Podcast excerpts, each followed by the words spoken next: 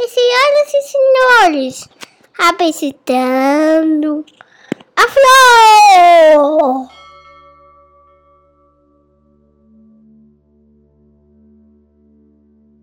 Olá, eu sou Júlio Pompeu e este aqui é o episódio número 13 do Filô.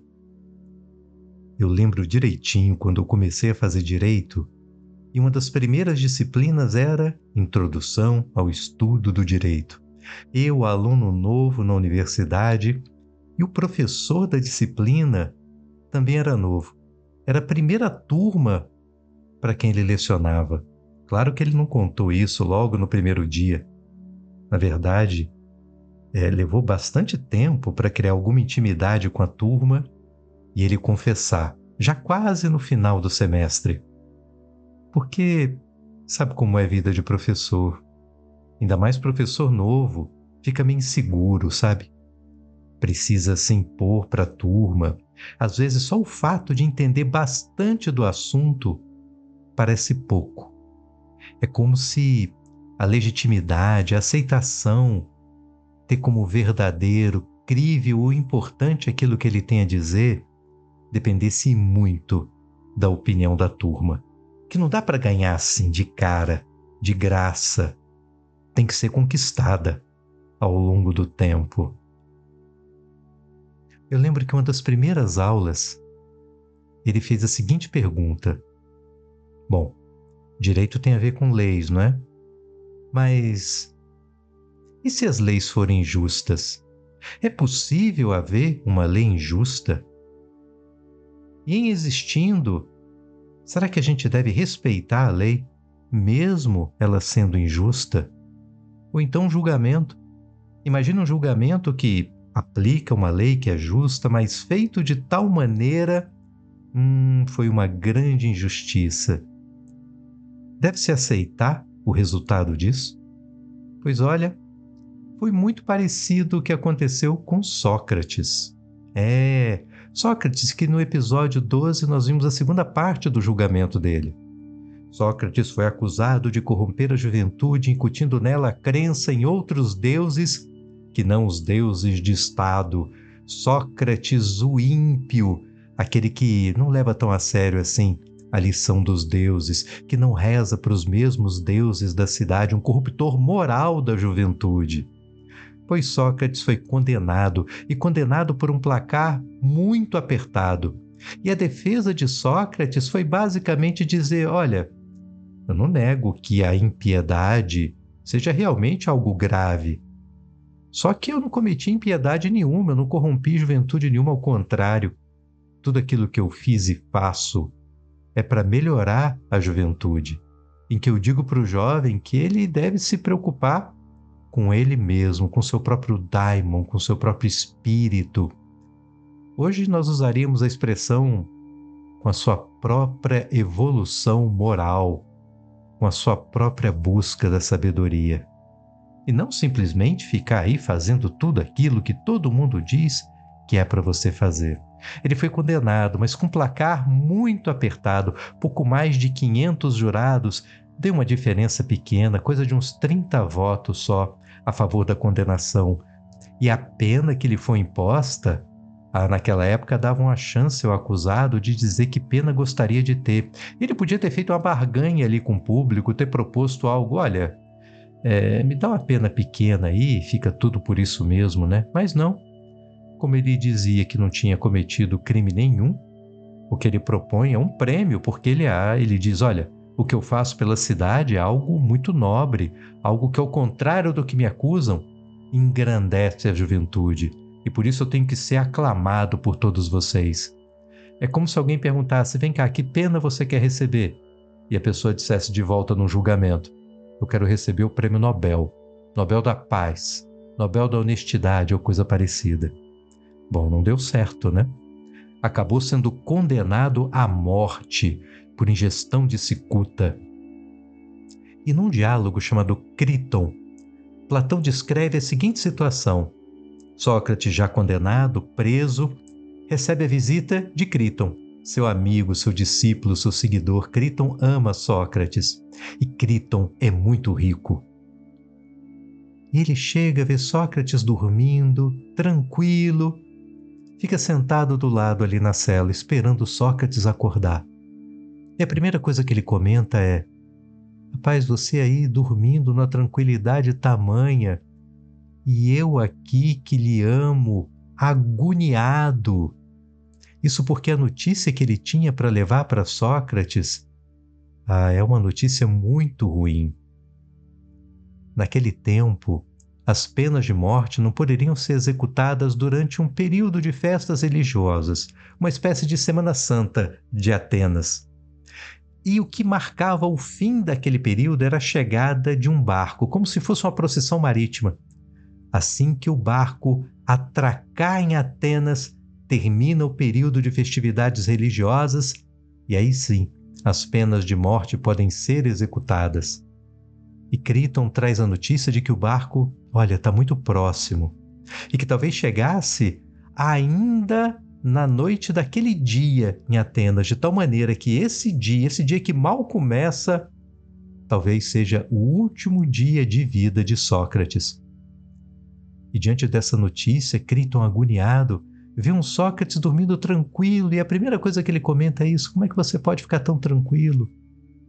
Na verdade, a tranquilidade de Sócrates é algo explicado em outro diálogo sobre a imortalidade da alma, porque ele não teme a pena.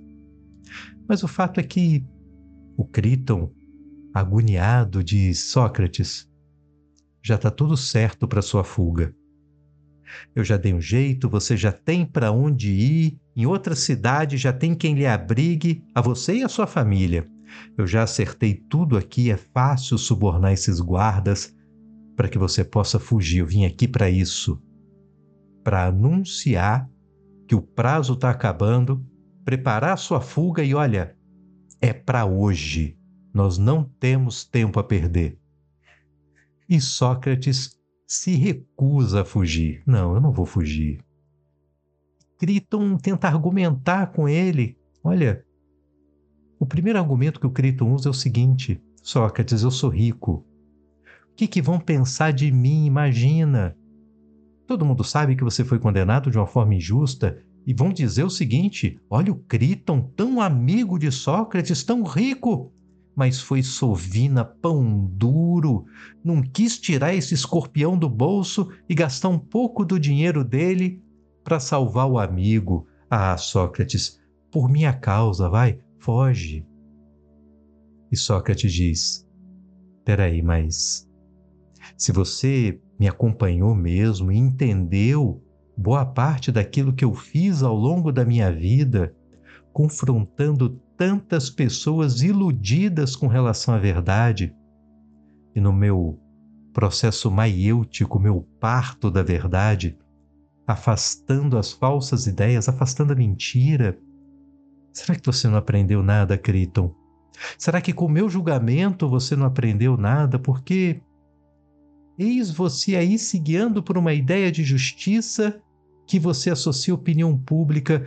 Me diz aí, Criton, você acha realmente que o justo é aquilo que todo mundo diz ser justo.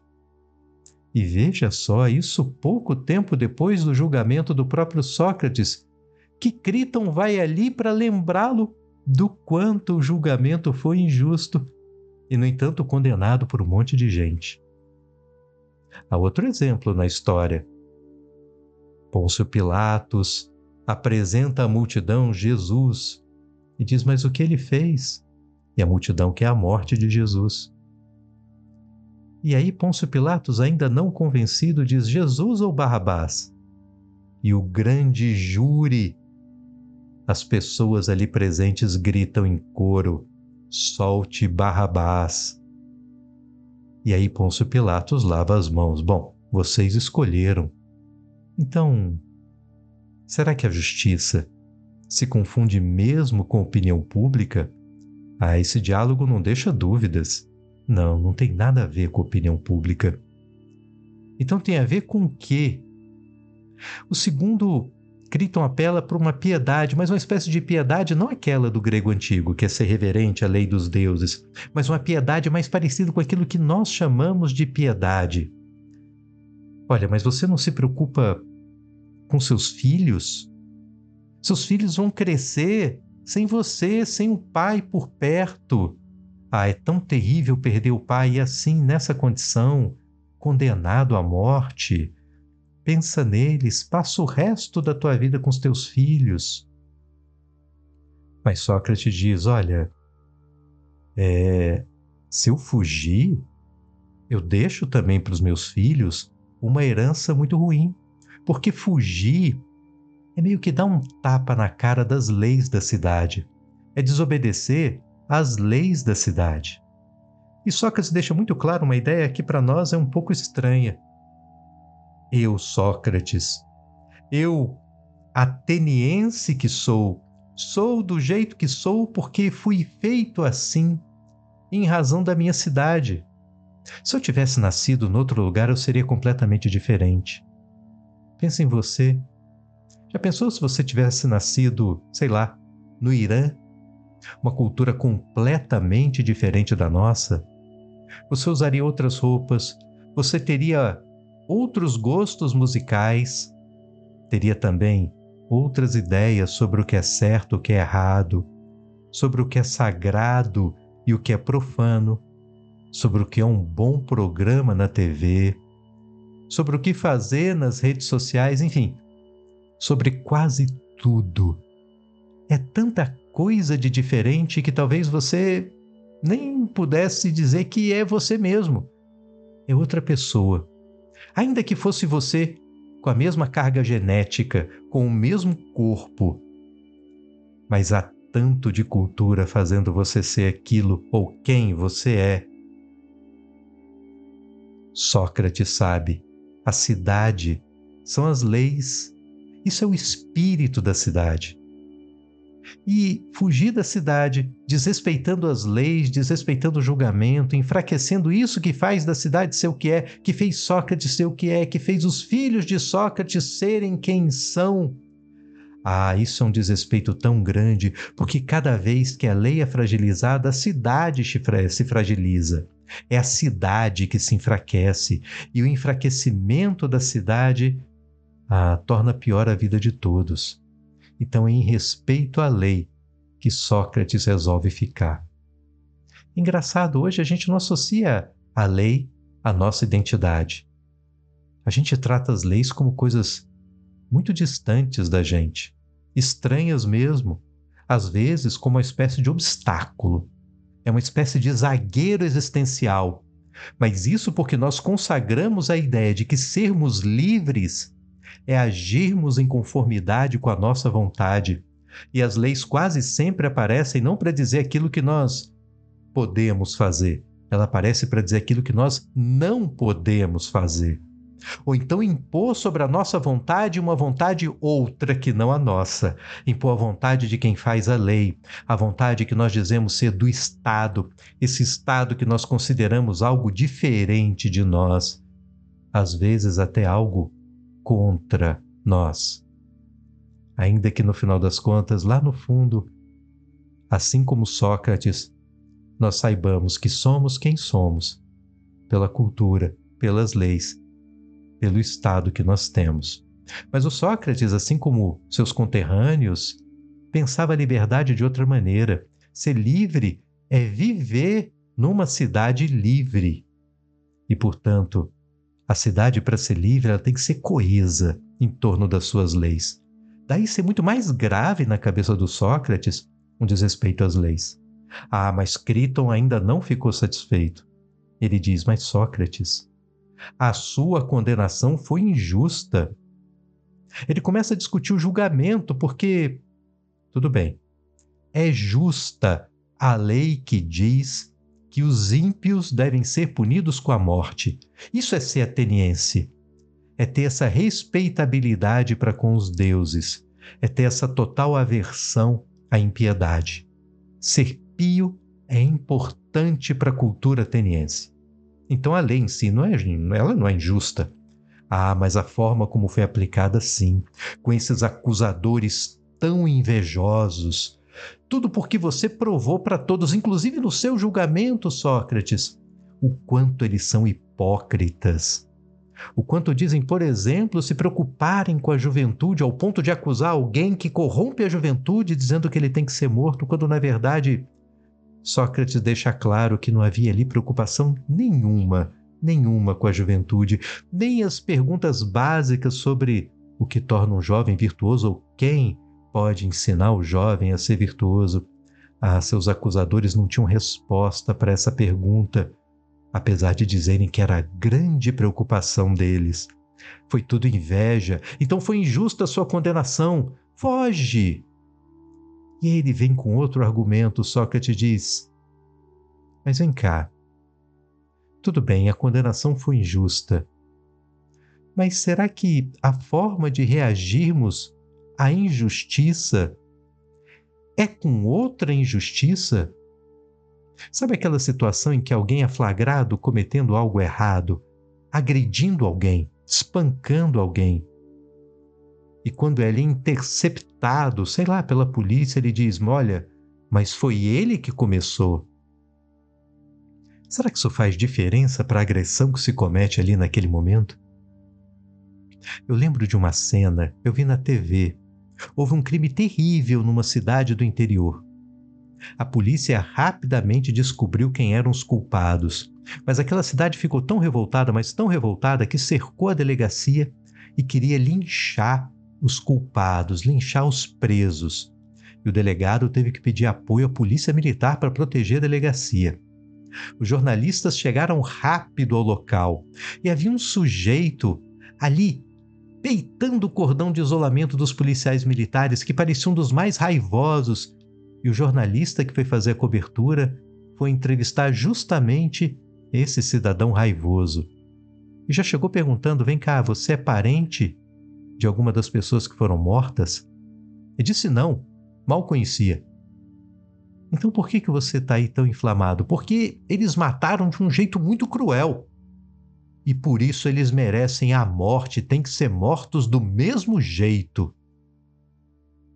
E aí, pela cena, você vê que aquela pessoa ela não odeia a morte violenta. Afinal de contas, ele está ali na porta da delegacia para praticar a morte violenta. Ele odeia aquelas pessoas presas que praticaram a morte violenta. Eu não sei se linchando linchadores nós estamos acabando com o linchamento, ao contrário, fortalecendo o linchamento. Se nós reagimos com injustiça a uma injustiça, o que nós estamos fazendo é reforçando as injustiças. E a cidade também não sobrevive com sua força, sua glória e com aquilo que faz valer a pena ser cidadão dela, a liberdade de viver naquela cidade, se ela passar a ser dominada pelas injustiças de tão fortalecidas que elas são. Então, não, mesmo sendo injusta a condenação, Sócrates diz, não faz sentido reagir a uma injustiça com outra injustiça, porque isso não restabelece a justiça nessa equação, ao contrário, você só aumenta o tamanho e as consequências da injustiça. O final da história vocês já sabem qual é. Sócrates acaba realmente tomando cicuta. E o diálogo que se segue é esse, numa espécie de sequência não da ordem com que Platão escreveu os diálogos, mas o que seria essa história do julgamento de Sócrates. Termina com um belo discurso sobre a imortalidade da alma. É o Sócrates dizendo: Olha, vocês não precisam ter medo, não fiquem chorosos da minha morte. E assim ele nos fala um pouco sobre a imortalidade, sobre o que ele acha que vem depois da vida. Mais um tema aqui para o nosso Filô. Obrigado e até a próxima.